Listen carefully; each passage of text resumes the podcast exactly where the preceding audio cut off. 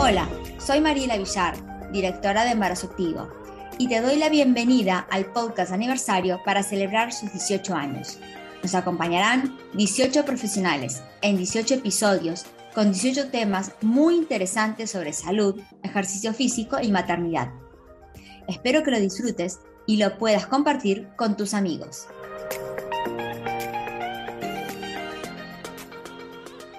Bienvenidos al nuevo episodio de este podcast aniversario de Embarazo Activo y no podía faltar Rosa Quintana, periodista especializada en dar información sobre salud, todo lo que se refiere a, nivel sanitario, para que estemos bien informados y fundadora del Hub de Salud. Así que bienvenida Rosa a este podcast especial de embarazo activo para seguir informando a toda nuestra comunidad. Muchísimas gracias, Mariela. Y en primer lugar, lo que tengo que decirte a ti y a todo tu equipo es enhorabuena y gracias por llevar 18 añazos informando sobre cómo estar activa cuando estamos embarazadas y después del embarazo, después de dar a luz. Embarazo Activo es una empresa pionera en lo que estáis haciendo y os damos nuestra más sincera enhorabuena por esos 18 años. Gracias, Rosa, gracias. Sí, un gran camino. Ya somos mayor de edad, 18 años. Ya podéis tener niños. Claro, ya somos mayores de edad, así que bueno, bueno, un proyecto maduro. Y bueno, vamos a hablar de la información que consumimos, ¿no? Eh, este último año hubo una sobreinformación de muchos temas, sobre todo de salud, y a su vez eh, tomamos más conciencia, ¿no? Que la salud es fundamental, que tenemos que estar activos, que tenemos que alimentarnos bien. Pero, ¿de dónde debemos consumir esa información? ¿Cómo, cómo tenemos que tener contacto con ella? Como, tú como especialista, ¿qué, qué recomendaciones nos das? Hombre, a ver, eh, eh, sí que es cierto que todos en cuanto tenemos un síntoma o una duda sobre algo de interés sanitario, vamos a los buscadores y no en vano sabemos que a Google se le llama Doctor Google. A ver, Internet está muy bien para que utilicemos la información que encontramos allí para el ocio, para saber más, para eh, crecer intelectualmente, para informarnos sobre actualidad. Ahora bien, sobre salud, a veces tienes información fiable en Internet, pero muchísimas otras encuentras información que no es veraz. Entonces, desde Hub de Salud, ¿dónde recomendamos que la gente se informe? Evidentemente, la principal recomendación es en las páginas oficiales. La primera, pues es la página del Ministerio de Sanidad, que ya en su home, según entras, en la primera página en la que aterrizas, mm, te da la última hora y te da la posibilidad de dirigirte a una pestaña o a otra en función del tema que, que más te interese, ¿no? Después tenemos la página de cada comunidad autónoma, en la que además de facilitarnos toda la información que necesitamos para, yo que sé, trámites, como puede ser la tarjeta sanitaria o el certificado COVID, que está muy de moda últimamente, tenemos una pestaña específica sobre salud, lo indica tal cual, salud, y allí ya tienes cada tema, como puede ser alimentación, cuidados generales, medicamentos, enfermedades, donaciones de órganos, trasplantes, etc. Y luego tenemos la página de cada ayuntamiento, que tenemos un apartado específico de servicios sociales y de salud y allí también tienes la información más cercana, ¿no? la de tu municipio. Estos son los canales oficiales, los que te van a dar la última hora sobre los avances científicos, sobre las orientaciones del trabajo de los especialistas, sobre procesos en sí como puede ser el de vacunación en el que estamos inmersos ahora. Y luego están las páginas de las asociaciones, que son muy importantes. Por ejemplo, la Asociación Española contra el Cáncer, que yo creo que menciono esta porque todos la conocemos, donde encontramos información de interés, como un artículo que yo he leído esta misma mañana que hablaba sobre cómo debe un paciente con cáncer, un paciente oncológico, preparar su bolso de viaje. Fíjate qué sencillo, pero qué complicado al mismo tiempo. ¿no? En estas páginas, en las de las asociaciones de pacientes, encontramos información concreta sobre cada enfermedad y dónde podemos eh, llamar o ponernos en contacto con determinadas personas o profesionales para preguntar esa duda exacta que tenemos. Las asociaciones de pacientes son eh, muy buena fuente para informarse porque reúnen eh, el trabajo de los investigadores, la opinión de los médicos especializados en esa dolencia sobre la que tenemos dudas y también tienen, y esto es imprescindible, la experiencia de pacientes que han pasado o están pasando por el mismo trance en el que podemos estar nosotros. Y luego pues están eh, los sitios web de información sanitaria, que este es nuestro caso, el de Hub de Salud, que, que, también los hay fiables y los hay menos fiables. Y esto, si quieres, te lo aclaro dentro de un momento. Perfecto, gracias, Rosa. Y también a nivel, esto si bien estamos hablando territorio español y a nivel mundial, Organización Mundial de la Salud, hay páginas, eh, diríamos, más globales, ¿no? Que podemos pedir información.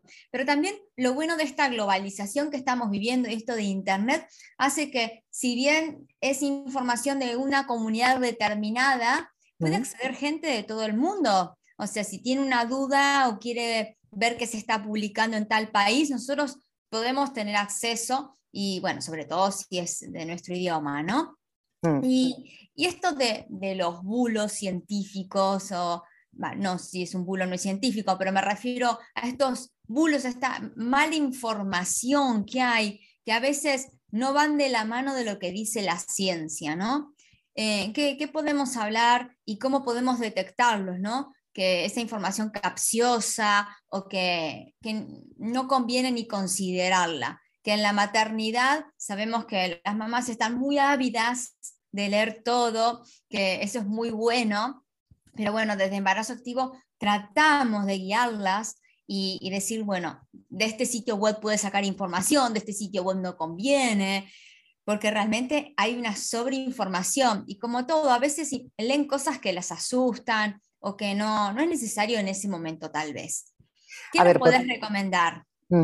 Por un lado, Mariela, está el tema de la sobreinformación, que es tener demasiados datos, y esto tampoco es positivo, porque uno puede pensar, bien, cuantos más datos tenga eh, sobre algo en concreto, mejor.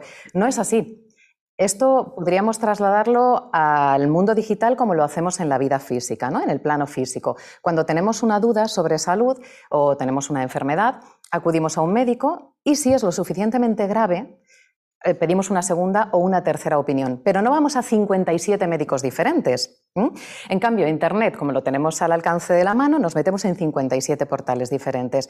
¿Esto eh, qué hace? A ver, el cerebro mm, funciona de la siguiente manera. El cerebro busca certezas. Por tanto, si nosotros tenemos 57 fuentes de información distinta, unas fuentes coincidirán, pero muchas otras darán datos contradictorios, bien, dependiendo de si son fiables o no, que de esto, como te digo, podríamos hablar largo y tendido.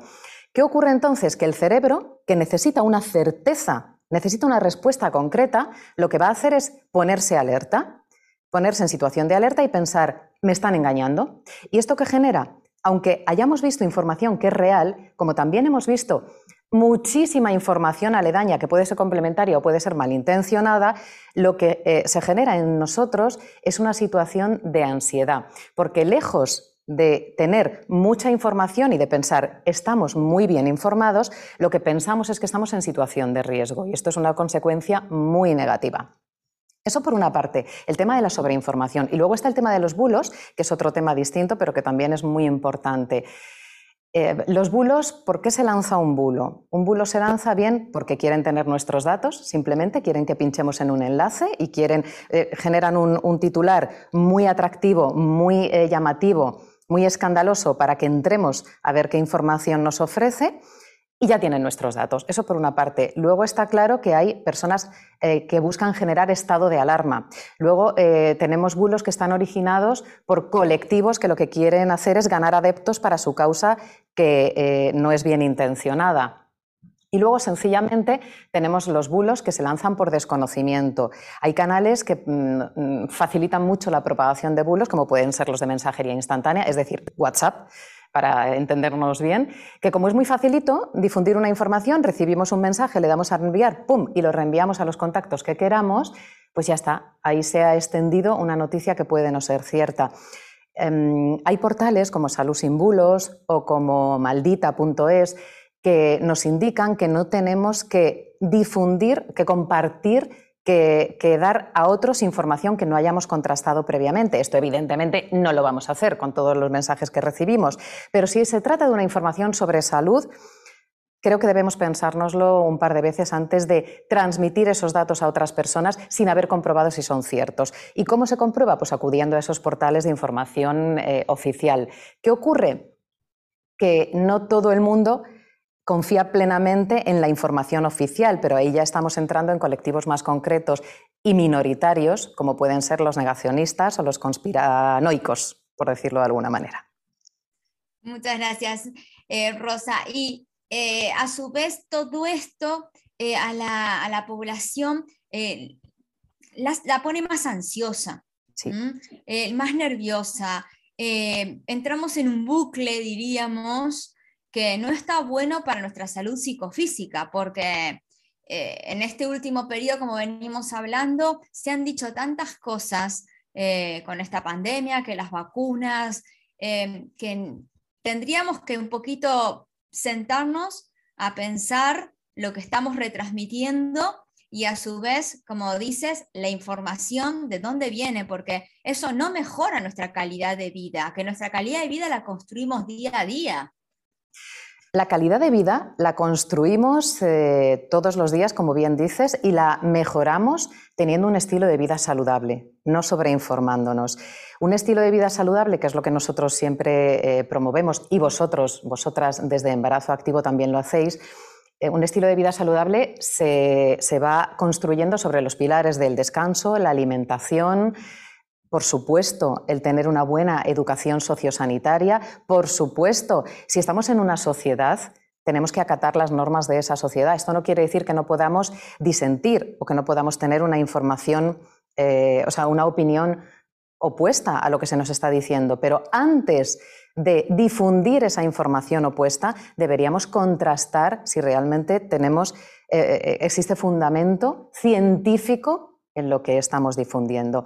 Cuando lo hacemos de, la otra manera, ¿no? cuando nos negamos a eh, seguir las normas, a acatar las normas porque, bueno, porque va con nosotros, con nuestra forma de ser o con nuestra filosofía de vida, más eh, el estar en contra de los avances científicos, la medicina tradicional, quizá eh, mal llamada alopática ¿no? por, por sectores de medicina complementaria, si elegimos eso, deberíamos también ser consecuentes y contrastar esa información, pero darlo con datos. Yo mm, leía hace poquito un, bulo que decía que la vacuna contra la COVID hacía que los testículos de los hombres se hicieran más pequeños. Entonces, sí, sí, la verdad es que los bulos son increíbles, ¿no? Porque, mm, que te digan lo del magnetismo, que se te pegan las monedas en la cara cuando te pones la vacuna, pues al final puede hacer hasta gracia entre comillas, pero que le digan a los hombres que los testículos se le pueden hacer más pequeños si se ponen la vacuna, a lo mejor genera cierta, em, pues cierto malestar entre el colectivo masculino, ¿no? Pero no, daban esa noticia, eh, esa falsa noticia, esa fake news, pero no decían cuáles son los avales científicos que, que corroboran esos datos. Entonces, pues sí, claro, se genera ansiedad entre la población. Por eso es tan importante que si estamos hablando de salud, acudamos a canales eh, contrastados. Ya no te voy a decir oficiales que soy absolutamente partidaria, pero esto es mi punto de vista personal y aquí estoy hoy como Rosa Quintana. ¿no? Em, por supuesto que confío plenamente en los avances científicos en la medicina tradicional y nadie me va a mover de ahí. Pero, pero mm, eh, no sé, por lo menos que, también contrasten otros colectivos esa información que dan tan alegremente y que puede causar muchos eh, perjuicios a la sociedad en general. Porque, por ejemplo, que una persona no acuda a un eh, médico cuando está experimentando determinados síntomas, porque confía en esa información que encuentra en otros lugares, puede retrasar un diagnóstico. Y todos sabemos a estas alturas de la película que si retrasamos un diagnóstico, estaríamos hablando de un mal estado de salud e incluso de la muerte de ese paciente, con lo cual imagínate si es importante. Así es, eh, respetar los diferentes puntos de vista, pero también hacerse cargo de lo que se elige y, contrastarlo constantemente. Que Eso es lo que hacen desde Hub de Salud, ¿no es cierto? Mm, me gustaría que, nos contaras cómo ustedes eh, deciden chequear la información que se da y, de dónde ¿no? la, la van sacando para que realmente sea un medio de comunicación confiable y bueno, a todas estas mamás, a toda esta población que nos está escuchando, eh, darles confianza, ¿no? De donde escuchan, leen lo, que se refiere a salud. Nosotros desde Hub de Salud, eh, que es un portal de información sanitaria, no somos especialistas en salud, eso lo tenemos clarísimo, pero somos especialistas, es más, expertos, ya sabes que son 10.000 horas de vuelo para que te consideren experto, somos expertos en dar información acerca de temas de salud, eso sí. ¿Cómo contrastamos? Porque predicamos con el ejemplo, ¿cómo contrastamos esa información? Pues eh, tenemos un comité, de, un comité asesor que está integrado por médicos, reputados, que podéis entrar en nuestro portal en hubdesalud.es y ver quiénes son los eh, médicos, los enfermeros, los eh, farmacéuticos, los especialistas de todos los sectores sanitarios que están representados en nuestro comité asesor y científico. Y cada vez que tenemos que dar una información, contrastamos si lo estamos haciendo de la manera correcta. Por supuesto, ya te digo, que vamos a los canales oficiales. Nosotros no vamos a un portal que dé un titular sensacionalista o no nos eh, ceñimos a replicar información eh, simplemente que hemos leído o escuchado. Y si lo hacemos así, lo que hacemos es dar ese canal. Pero antes de ello, hemos contrastado que esa información está en canales oficiales también. Y cuando hacemos programas específicos, por ejemplo, nosotros entrevistamos a expertos, a médicos sobre distintas patologías y lo que hacemos es eh, eh, asegurarnos de que esos especialistas no son unos eh, advenedizos que acaban de aparecer en el panorama público, sino que están avalados por el trabajo de asociaciones de pacientes, de colegios oficiales y de entidades médicas, como pueden ser hospitales y centros de salud. Así es como nosotros contrastamos la información que ofrecemos. ¿Por qué? Porque sabemos que tenemos una responsabilidad muy grande, que no estamos hablando sobre hacer mm, jarrones de porcelana, Estamos hablando de la salud de las personas, estamos hablando de que las personas tengan mejor o peor vida y estamos hablando de personas que pueden llegar a morir si tienen una información deficiente y no acuden a los especialistas a tiempo. Por lo tanto, lo que tenemos entre manos es un paño muy delicado. Contrastamos la información y la ofrecemos de la manera más aséptica posible. Generalmente, eh, digo generalmente porque no te podría decir que con total seguridad al 100% somos humanos y como tal somos subjetivos. Es decir, yo cuando doy una noticia es muy probable que en la cara se me note si estoy em, a favor de esa práctica o tengo mis reservas. Pero eso ya es cuestión mía personal. En Hub de Salud lo que hacemos es dejar a un lado las opiniones personales y dar los datos lo más objetivamente posible. Como te digo, somos humanos y siempre vamos a meter nuestro sesgo, porque eh, decir lo contrario creo que sería faltar a la verdad pero siempre lo hacemos de la manera más aséptica posible, pensando sobre todo en el bienestar y en el servicio que podemos prestar a las personas que forman parte de nuestra audiencia y en cuál es la información que les puede venir bien, no solo interesar, a lo mejor a veces tenemos piezas que son aburridas, pero sabemos que les van a ayudar a tener una calidad de vida mejor y ese es nuestro objetivo. Si te ha gustado este episodio, recuerda por favor darle clic al botón de seguir también nos puedes dar unas estrellas, comentarios y compartir con tus amigos. Te espero en el próximo episodio y en las redes sociales de Embarazo Activo.